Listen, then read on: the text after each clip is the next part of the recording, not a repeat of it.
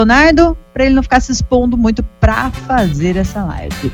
Aí acontece, hum. o pessoal tá né, nas redes sociais aí, porque devido informações, né, diz que teve uma aglomeração. Hum.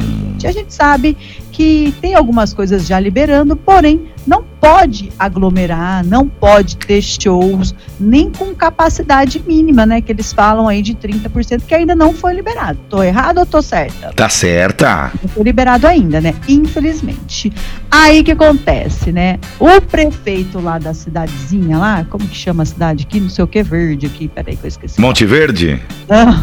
Campo Verde. Campo Verde. Campo Verde. Aí tem o prefeito lá, hum. que é o Alexandre, ele veio a público, né, lá no Instagram dele, falar, né, sobre o que aconteceu. Aí ele colocou assim, uma nota, né, em respeito à população e na intenção de esclarecer sobre nossa presença na gravação do Gustavo Lima, fomos convidados e fizemos as honras da casa, né, que é ele e a mulher dele. O evento seguiu nas normas do decreto do município de Primavera do Leste.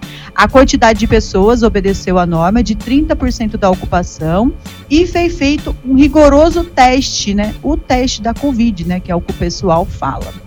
Então, ele veio aí falando também que não houve aglomeração, que não houve quebra de nenhum decreto e todas as medidas de segurança foram rigorosamente cumpridas. Aí, né, é, algumas pessoas comentaram, né, igual a gente falou, que ainda não está aberto a parte de cultura, né, digamos assim, de shows, mas como foi num, num, num sítio aqui, digamos assim, uma fazenda, algo assim, Aí, aí, a polícia disse que não podia ir lá intervir, hum. uma propriedade privada. Aí algumas pessoas, né, aqui do prefeito, sabe como que é, né?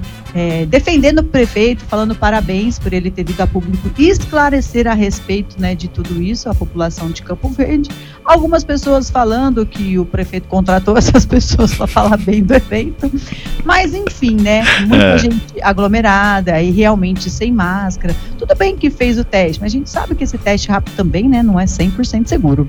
Mas a gente só veio comentar porque era uma live envolvendo aí, né, Gustavo Lima e a, o pessoal também do agronegócio, que já foram feitas outras, porém foi mais cautelosas, né, sem muita aglomeração, mais os envolvidos mesmo.